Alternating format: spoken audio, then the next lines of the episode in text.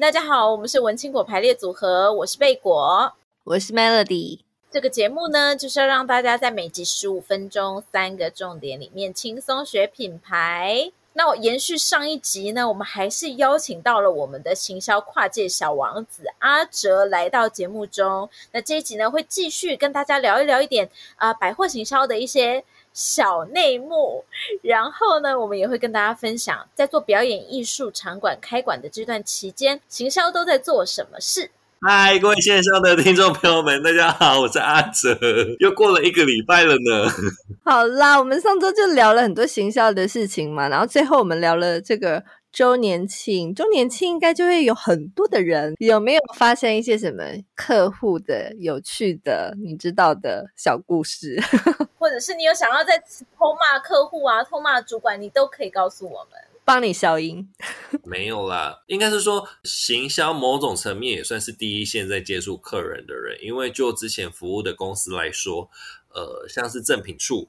或者是会员也都是行销在负责的，所以当会员系统有什么问题，或者是他对于会员的制度有什么问题的话，当你打电话到客服，然后客服就会啊。那我们跟内部确认之后，会再回电给您。挂完电话之后，他会马上打电话给哎、行销那个什么什么什么回电话啦。那行销就、呃，小姐您好，那您上次的消费在这边怎么样呢？这个通常就会是呃行销要负责。那通常也会第一线可能在赠品处有一些顾客意见要去做及时的。回馈或反应也都会是由行销去做后续的一些处理。因为我后来有再到一家新开幕的百货公司、百货商场去服务，因为开馆的关系，所以我记得，哎，这个讲出来应该不会被讲出来，你就会被热搜啊。就是连续工作了好好多天，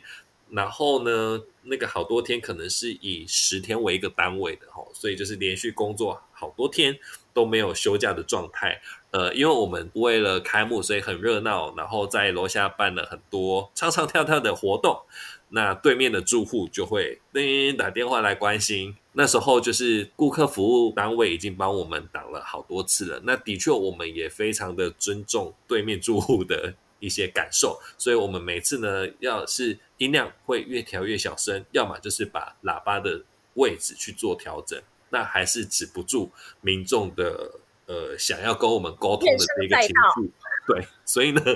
民众呢就带着非常热情高昂的情绪来到服务台，然后开始使用他的手势去跟这个桌面做互动啦，然后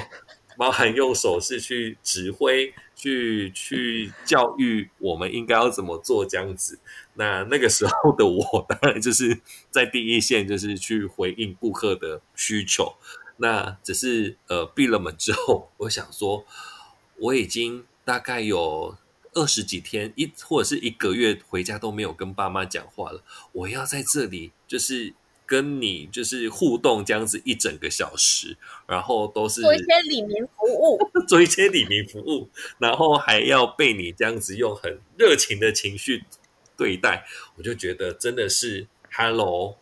谢谢你哦。有落下男儿泪吗？是没有啦。我觉得这个东西在 EQ 方面是还蛮重要的，因为好了，前前面都会是比较包装过，他就是现场会咆哮。会说要找警察来，找媒体来，或干嘛干嘛之类的，那就是会一直用很高分贝的的语气去跟你说，我都沟通过了，然后反映好几次，你们就不听什么什么之类的，那你知道哦，抱歉抱歉，我们会再调整。那我们的确也有在调整的，就是我会一直 repeat 的去安抚他的情绪，但是我也只能说我们能做的都都做了这样子。那最后他怎么愿意走？就是让他发泄，当他发现你的反应一个小时前跟一个小时后都是是是是，抱歉抱歉，因为他其实现场越大声也会围观嘛。那我们自己觉得没有理亏的状态之下，其实我们也没有排斥他在现场，因为以前受到的训练是，当现场有遇到民众在抱怨的时候，应该第一时间要把他支开到那个现场，可能把他带到旁边去。不会去影响现场在消费的消费者，可是我那个状态是我其实没有需要做这件事情，因为你越不理性，其实我越需要让大家看到这样子的状况，就是会有旁边的人、民众来帮忙这件事情。对，所以我会觉得没关系，反正就是遇到了，那我们也很真心诚意的跟他跟他 say sorry 啊，然后我们会再改进什么之类的。他的情绪也不可能一直持续一个小时都是在那里，所以他自己就 就默默就就就走掉了这样子。一般在百货公司的行销，有一点像是延伸版的客服单位，对不对？对，这个要看每一家百货公司对于行销这个单位的工作的职责分配，因为有的，呃，有的，比如说像是会员或者是现场的这些赠品出，它其实不归行销管，它其实是归顾客服务或者是会员中心的。有另外一个单位在负责，所以这个可能就的确是要去看每一家百货公司对于行销这个部门所要负责的业务范围。不知道大家有没有听到我们的第十二集，就是行销人的一天，品牌人的一天，我就很想要跟大家说，其实品牌人的一天就是不停的在弯腰，然后有非常多的事情是需要去前面挡箭的。不管你是像是阿哲遇到的，可能是第一线跟客户会有一些直接的冲突，或者是接触，直接接受一些情绪，或者是在幕后可能遇到了一些网络上面的公关危机啦，或者是一些线下的公关危机啊，你必须要在第一线去挡下这这个等于是这个攻击，或者是要去缓和大家的情绪。我们好像在不同的产业也都还是会是一个延伸的客户服务的概念哦。的确是。哎，等等，你们两位刚才是这样拐个弯，然后诉苦吗？是在抱怨吗？我们现在在诉苦，我们现在就是找到了自己，找到我们的共同点，会用一些修辞。但是不要讲说我们好像都在抱怨，应该也会有一些开心的事情吧？我觉得对于行销人员来说。最开心的事情是把自己喜欢的事情，用自己的能力去执行在你的业务上面。比如说去说服主管，这是一个很棒的提案，或者是这是一个很棒的计划。然后把自己喜欢的团置入在这个活动里面，或者是你喜欢的手作老师安排在这个讲座活动里面，或者是老实说，我在跳到新的百货公司的时候，因为是负责开馆筹备。所以我会觉得，像百货公司的音乐，可能也是一个可以作为话题，或者是让音乐人可以去发挥的一个空间。所以那时候也找了一个乐团，在地的乐团去做了开店、闭店，然后下雨天的这一些特特制的音乐。因为其实你们可能不知道，就是百货公司它会有一些暗藏的背景音乐，可能你在 Seven 听到的跟在原百啦、SOGO 啦、星光三月听到是一样，因为他们可能都是买一样版权，或者是大概是那一类的音乐库来的。可是当有一些很特别的音乐，比如说下雨天的音乐，它可能是在呃让专柜人员可以知道，哎，外面正在下雨，那他可能就要很贴心的帮客人多。在纸袋上面多套一个塑胶套，或者是他很贴心的说啊，外面下雨了，您可以再多逛一下，或者是说周年庆达成业绩，那他可能就会有一个很正式的演奏，或者是什么样的呃古典乐开始播放，那。呃，专柜人员跟百货内部的人员就会很兴奋，就是啊，今天的业绩达成了。然后，其实对于消费者来说，哈，什么，就是他会不知道。但是，我觉得那是一个可能是在百货工作才会知道的事情。你们是用音乐当你们的密语？对对对对对。我以为那个消费达成了，然后那个柜姐就会开始坐下。那算了，反正我 业绩都达到了。那我真的觉得不适合推荐那个 Melody 去当柜姐。Melody 就是那个我立马坐下。对呀、啊，腰杆挺直好吗？腰杆请挺直。好好的挣钱，此时楼管就会出来了，对，就会，然后就会有客户抱怨，然后又会把阿哲抠出来，说你们的柜姐怎么会这样？我说那又怎样？反正我今天业绩达到了，可以啦，可以啦。好了，就是刚才就是讲的那个嘛，就是你也说你要说服主管，那万一你你请的团或者是你办的活动，主管就想说哈。就是这是什么？那你要怎么说服？还是行销人都挺行销人，很好说服？应该是说怎么去说服这件事情，它必须天时地利人和这件事情。那比如说，呃，我那时候就找了一个在地的乐团，那这些乐团想当然尔，我的主管都没有听过，但是你可能就要用一些大人。知道的哦，他得过很多奖啊，是现在就是呃，他到海外巡演，然后有很多粉丝，然后金曲奖、金音奖，他是一个很有潜力，然后他也回到故乡，然后去做音乐产业的的的拓展，然后他未来可他有跨界很多，比如说跟某些很厉害的流行音乐歌手合作，那你举的这些例子，或者是他们喜欢的那一些头衔给他。他们就大概稍微能够理解，或者是去想象这件事情。那但是你如果跟他们说，哦，他有参加过很多独立音乐季啊，或什么的，其实他们根本就是对他们来说无感。对，但是其实最重要的还是是要播音乐出来，让他们幸福这件事情。因为到最后你也不能靠那一些就是呃头衔啊，或者是名称，或者是得奖的东西。可是实际上他们听到的声音是。是有落差的，所以你得要去告诉他们，我因为听到这首歌，我觉得他给我的感觉是怎么样，然后所以你们也听听看。那我觉得对于一个新的百货公司来说，它是一个新的开始，那就从每天开店的这个音乐开始，我们从声音去感受不一样的世界。那你用这样子的说法，就比较能够去说服他们。所以某程度你在跟主管沟通的时候，也是一种行销。你必须要先行销给主管，成功了之后，你才有机会可以行销给你的群众。对，其实我我会觉得，就像呃，你们访刚好像也有一题，就是讲什么提案打枪这件事情。但是我自己会觉得，提案本来就是会被打枪的，就是提案被打枪是一件很正常的事情。你只能把自己的心态调整成，你是在每一次都是去做一个。意见或者是活动上的交流，你可能会比较平衡这件事情，因为他要么就是很主观，就是主管的喜好这件事情，他跟行销的策略，他跟市场，他跟什么完全没关系，就是很单纯是主管的喜好。那这件事情如果久而久之，我觉得对于行销人员来说，他也不是一件很正向循环的事情，因为你就会去投主管所好，那你也不去。去多做啊，不管它可能会好或不好，就是你可能对于市场可能你的那个想象，可能就会越来越变成是跟因为主管喜欢提案会过，所以我就做这个。那这个长期累积下来，我觉得是不太健康的。其实你在做百货行销的时候的沟通策略，或者是说沟通模式，到了你接下来，你之前其实阿哲有一个非常有趣的经历，就是他曾经做过一个。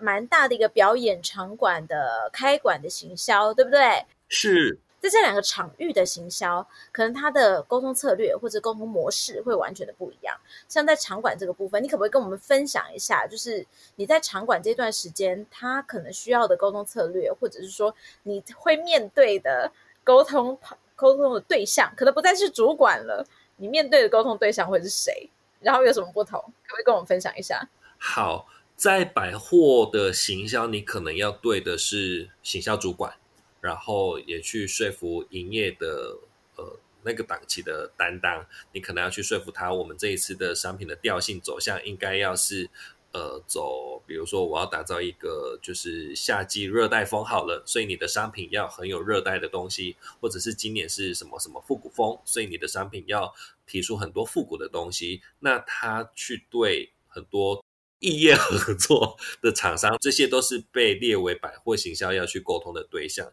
转换到表演艺术场馆，他要去沟通，或者是他要去对话的对象的话，可能就会是一般大众之外，他比较不一样的是，他必须要对到表演团队这件事情，因为他就很像是表演团队生产的一个产品，就是表演节目。表演艺术圈，他们或者是说每一个。表演团队，他们就像生了自己的孩子，每一个作品、每一个表演都是他们自己的孩子。那大家对于自己的小孩一定是捧在手心上，然后都是宝。那你可能要用他们希望大家理解他们孩子的方式去沟通这件事情，那可能会跟一般大众会有一些落差，或者是有一些 gap。我觉得在表演艺术场馆里面。的行销，它必须要在一般消费大众跟表演艺术圈的这些语汇里面要去做转换，我觉得是比较有趣的事。你是跨界行销，你永远都要在不同的逻辑之间当那个桥梁，对不对？对，比如说像我就很吃现代舞这一套，就是因为我后来也慢慢被说服，是你真的不用太严肃，或者是去太认真，觉得你必须要看完一场表演而获得什么，或者去看懂什么事情，而是在那个当下你去享受那个肢体它的呈现。可是当很多表演艺术的表演节目是非常抽象，然后他可能需要更多的想象力去参悟的这样子的内容的时候，对，或者是你甚至是他到底在干嘛？但是你只能默默的放在心里，但是你必须要。从这样子的好奇心，这到底要干嘛？而去抽丝剥茧，或者去解构这样子的哦，对，就是他们很喜欢说一些专有术语、论述啦、解构啦什么的。但是对于一般消费大众来说，个我只是想要看懂。对，我只是想要看懂，你可能可以给我设定一个故事的情节，或者是我可以从什么样的角度去去进入到这一个节目里面，我觉得是比较比较重要的事情。诶，那听起来你也是门外汉呐、啊？那你怎么会从这个百货公司做好好的不带不急跨界到这个艺术圈呢？应该是说，我以前在上班的时候，每天就看着这一个场馆一天一天的在盖，然后呢，那时候我就会想说，这个市场有这么大吗？这个区域有办法养出这么大的一个场馆这样子？那。啊、老实跟大家说，我不管在哪里工作，我其实都有一个养成随时打开一零四的习惯。那那个习惯不是我要去找工作，而是你会去看现在市场上面的需求，而且你可以从上面大概可以知道哪些品牌它的流动率很高。这个时候你可能要小心了。对，就是你随时去打开一零四或一一一，你可能会知道。那那个时候我只是不小心看到这家场馆真行销，因为。对于场馆，你可能会以为它是公部门才能进去的。那那时候因缘机会之下，就是去面试，然后也上了，所以就觉得很开心。我们先跟大家说明一下，我们并没有接受任何的品牌资助，只是阿哲阿哲自己的市场调查的方式。对，那我们就 B，就在某个都会打开 B。史上本节目第一次用到消音，就在这里了。我有意识到，所以后来我有多加几个品牌。谢谢你，谢谢你，有顾及到我们。哎、欸，可是我觉得你刚才你提到的这件事情是很有趣的一件事情，哎，就是因为其实一般在做品牌或者在做呃行销，你真的会需要不停的去观察市场，那这可能就是阿哲观察市场的一个方式。对，就是人力市场，你可以从人力市场里面去判就判断这个，比如说他可能开始在找会员，或者是找数位的呃相关的行销人员，你可能知道这一家公司开始在做这件事情，或者是他未来可能在。在这一块会有多一点的琢磨，我觉得这个东西是大家可以到人力银行公司多去走走逛逛的。今天不只教了我们行销的一些概念，还教我们在看股票的时候、嗯、特别注意，除了财务报表，你还要看哪里呢？他的真人好吗？没错，这是什么行销人的焦虑吗？你做百货不好好研究你的客户在哪里，在那边看什么人力市场？没有啊，因为我我觉得那个跟你做行销或者是任何的职职业都都没有关系，那可能只是我个人的习惯。我觉得百货有一件事情是对于我的人生有一个很大的体悟，是你现在所有的事情都不会是一触即成的，因为在百货你可能从去年的十二月，你就要规划到明年的一月到十二月整个。年度的档期规划，所以你现在看到的事情，其实都是之前的人规划下来的。那这个东西也反映在我随时去看一零四，你你也会居安思危去想说，哎，如果这把年纪了，我之后要去找工作，我可以做什么样的工作？那你就会在这个过程当中一直去叩问你自己。哎，我觉得啊，我们之后应该要 brief 客户的时候，我们都要发阿哲来。因为其实阿哲现在讲到的这件事情，就是我们一直在强调的啊，做品牌一定不是一触可及的事情，嗯、它是慢慢的累积。对。但是很多很多时候，品牌主都会觉得他做品牌，他就是要立刻看到成效，或者是让大家对于在做公关的准备这件事情会比较没有概念，对不对？对，应该是说行销有点吃亏的是，他有些时候的成效没有办法被量化。就拿品牌行销好了，砸了一个很多的钱去做了一个广告，可是它播出去，你可能只能看到点击率，或者是呃观看数是多少，或者是你投了以前传统的电视，你可能会有多少的收看率，可是实际上它跟商品的联动性，或者是它带到业绩这件事情是没有办法很直接，所以电商或者是现在大家在讲。百货啦，或者大家在做线上这件事情，它是可以直接反映在业绩或者是它的导购率这件事情，可能是老板会比较直接看到的，所以大家可能得分清楚品牌行销跟商品行销的差异。到了这个开幕的场馆，那它等于是一个也是零嘛，一片白纸，有很多发挥的空间。那你那个时候做了什么？怎么样子在这个白纸上做一些特别的事情？对于我来说，我就是一个表演艺术的素人。当素人的角度去这个表演场馆里面去担任行销这样子的职务的时候，你就会去想，应该会有更多人需要像我这样子，就是把从来没有进过剧场的人，让他们愿意踏出脚步走进剧场。我打断一下，我很好奇，那你觉得当时你是为什么会进到这个？就是为什么会被录取？我我觉得只是跟老板投缘呢，就是面试的人投缘，这么诚实。你不是在看人力市场吗？你不是在观察的股票吗？没有啦，应该是说，呃，那个时候被当时候的行销经理有说了一件事情，是他看到我第一张。履历的照片的时候，他就觉得这个人有做功课。为什么？因为那个时候我就自己很 gay 掰的，就是在那个场馆的建筑事务所，就是在荷兰的建筑事务所去找了他们当初在盖这个场馆的一些地基的图啊，或者是往往下扎根的那些钢筋水泥什么之类的图。我那时候是的标语就是说，希望可以深耕译文什么什么之类的，然后就配了那一。那一个图，那因为他对于照片的控管是非常的讲究的，所以他会直接问你怎么会有这张图？你是从哪里来的？所以当你去告诉他说我是从某某就是建筑事务所看到这张图，那我觉得也很符合我现在想要进来这样子开始打地基的。的概念，那不管是我个人，或者是对于品牌来说，都会是有相辅相成的感觉。可能特别是那一个机构，它有前身筹备处，跟现在就是很多单位错综复杂，但是我都能讲得很清楚，他就会觉得我是一个有备而来的面试者了。嗯。嗯，好，不好意思打断你，因为我实在太好奇了。我觉得阿哲他不只是行销很厉害，他连各式各样的行销策略上面，他都很有自己的一套。哎，不愧是跨界小王子，真的好。所以你刚刚说你在做沟通的时候，你觉得应该要从你一个素人的角度，在这个白纸上面做什么事情呢？对对对对，谢谢主持人 把我拉回来。你想要用这样子的角度去影响更多跟你一样是对于表演艺术本来是比较生疏或者是甚至疏远的人，所以那时候其实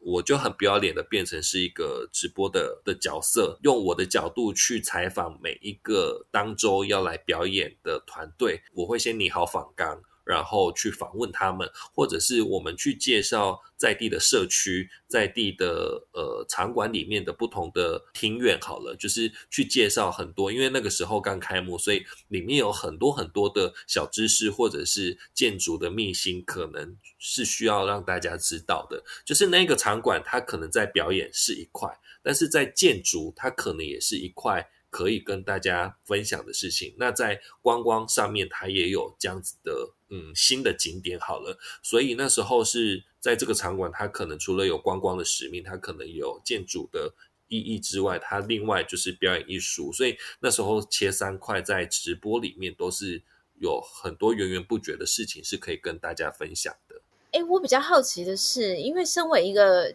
就是我们平常要规划这些活动，其实我们知道当时的这个场场馆，它其实它自己本身可能也会有一些其他的就是同类型的场馆在进行，而且他们都已经做了，呃，等于是它这样子的定位已经持持续蛮久了，就是在其他的场馆已经有一个可以类比的，所以我会蛮好奇，你那时候提出这样子的一个企划的时候，其实算是蛮特别。那时候你有遇到什么障碍吗？或者是那时候在在做这样子的提案的时候？中间的过程是怎么样？可以分享一下吗？好，我我觉得讲的可能是要打破你们的 原本对这个 答案的设限，应该是说这个不是我本人提出的提案，我是被主管要求要做这件事情的人。那我觉得比较大的挑战是，虽然我现在可以跟大家这样侃侃而谈，可是它毕竟是面对镜头，而且老实说，它是一个被大家赋予。众望的一个场馆要开幕，那你在里面说的话跟你的表现，可能都会被拿来放大检视这件事情。所以那时候我觉得比较大的挑战是：一，我必须要展现出我不怕镜头；二，就是我可能要在言之有物跟一般就是风趣诙谐中间取得一个平衡点。我觉得这个是。我自己在内心里面压力比较大的一点，他反而不是怎么去说服老板，或者是因为对我来说，那个可能是主管他看到一个可能是人格特质里面有看到这样子的机会，觉得你可以去做这件事情。那他也觉得，就像可能贝果刚刚提到的，他跟其他已经开的场馆不一样的是，他的所在地他可能会需要用这样子的方式跟在地的居民做沟通。好，那阿志，其实你刚刚有讲到，就是在直播这一块，其实你也是做了一个挑战自己，但是这个并不是你第一次挑战自己。就像上周我们其实有讲到说，你在进百货之前，你也不本身也不是做行销的，所以你进到百货的时候，你已经挑战了一次跨界，就是你跨到了行销这个领域。然后你在离开百货之后，你是到了表演艺术的一个场馆，也是一个你不熟悉的领域。在每一次的跨界之中，你有觉得后悔吗？还是你觉得就对你来说，就是可以帮你的人生更完整？一路走来，我自己也都觉得蛮幸运的，我都不会去后悔当初自己的选择这件事情。进到百货的时候，其实他们的楼管缺比行销还要更缺，甚至是人事当场在现场说，如果你想要当楼管，我们就立马录取你这样子。那有想要变成楼管的人，请举手。好，所以现场就有呃几个举手，然后我就是没有举手，然后后来他就问为什么，我就说我没有想要，因为我现在求一份工作，但是我以后会会后悔，或者是去抱怨当初做选择的自己，所以假设今天行销没有被录取，但我还是很开心，就是我还是做了一件我没有为了委屈或者是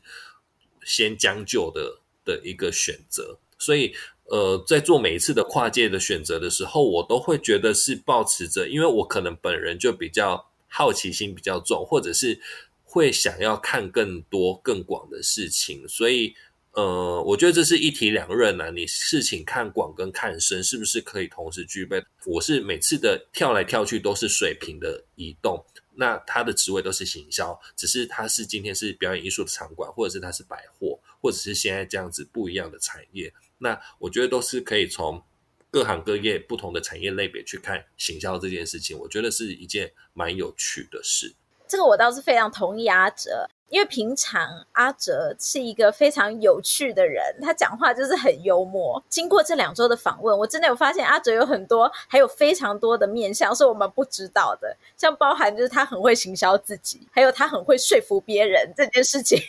我觉得实在是太厉害了。果然是跨界人应该要具备的必备技能。不敢不敢。那我们就感谢我们的这个跨界小王子，以及今天担任了贝果的暖暖包，互相取暖。互相 取暖团，阿哲跨界行销人的一个一个那个互相取暖的一个一集，各位订起来呀、啊，订阅订起来呀、啊。好，那关于今天的补充资料，或者是也有可能有幕后花絮，我们都会放到我们的这个脸书社团“文青果排列组合”，大家记得一定要加入哦。然后有空一定要帮我们到这个 Apple Podcast 留下五星好评。那么我们就下期再见喽。拜拜，拜拜。拜，花泽，谢谢，拜，谢谢。